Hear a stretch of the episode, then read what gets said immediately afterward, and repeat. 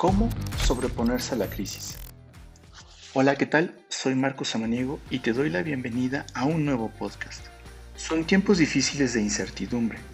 Con la situación en la que nos encontramos en aislamiento y con temores de una crisis como nunca antes, es normal que los emprendedores, en especial aquellos jóvenes, se sientan inseguros. Hay que aceptar que la pandemia trajo consigo muchos retos para todos los negocios, desde un servicio a distancia hasta la migración a plataformas digitales. Los cambios exigidos por la contingencia se tuvieron que hacer de manera rápida.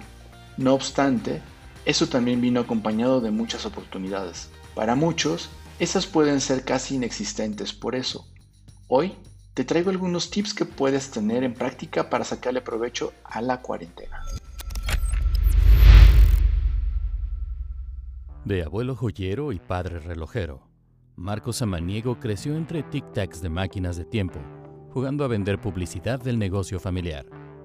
Hoy, amante de la fotografía y entregado a la publicidad, te da la bienvenida a Samaniego Talks, un podcast de creatividad, modernidad y soluciones para ti.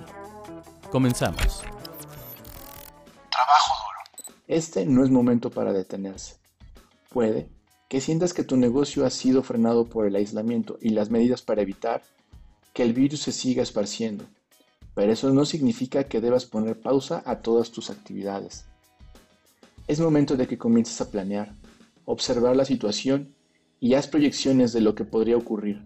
Ten en cuenta la materia con la que cuentas, el efectivo y las cuentas que debes pagar.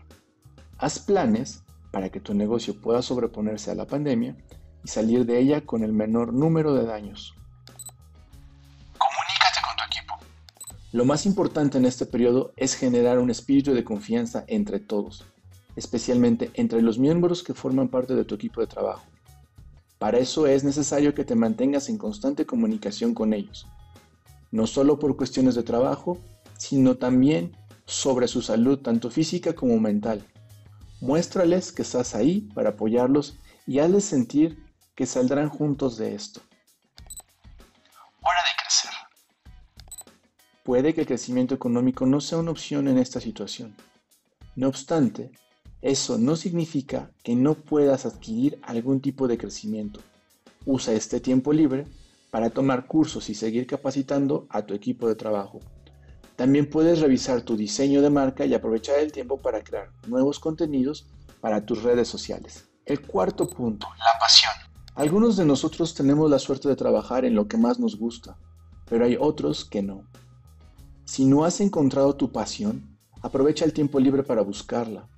Prueba cosas nuevas, relájate y reflexiona sobre lo que realmente quieres. No renuncies. Sé que es difícil, pero no debes darte por vencido. Esta es una pequeña piedra, y si la sorteas, tu negocio pasará esta pandemia y saldrá con muchas mejoras. Serás más unido a tu personal y tendrás más conexión con tus clientes. Puede que no lo parezca, pero las crisis son grandes incentivadores de cambio y crecimiento. Recuerda mantenerte positivo y estar en contacto con los que más quieres.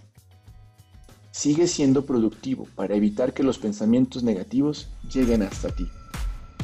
Soy Marco Samaniego y nos estamos escuchando en el siguiente podcast.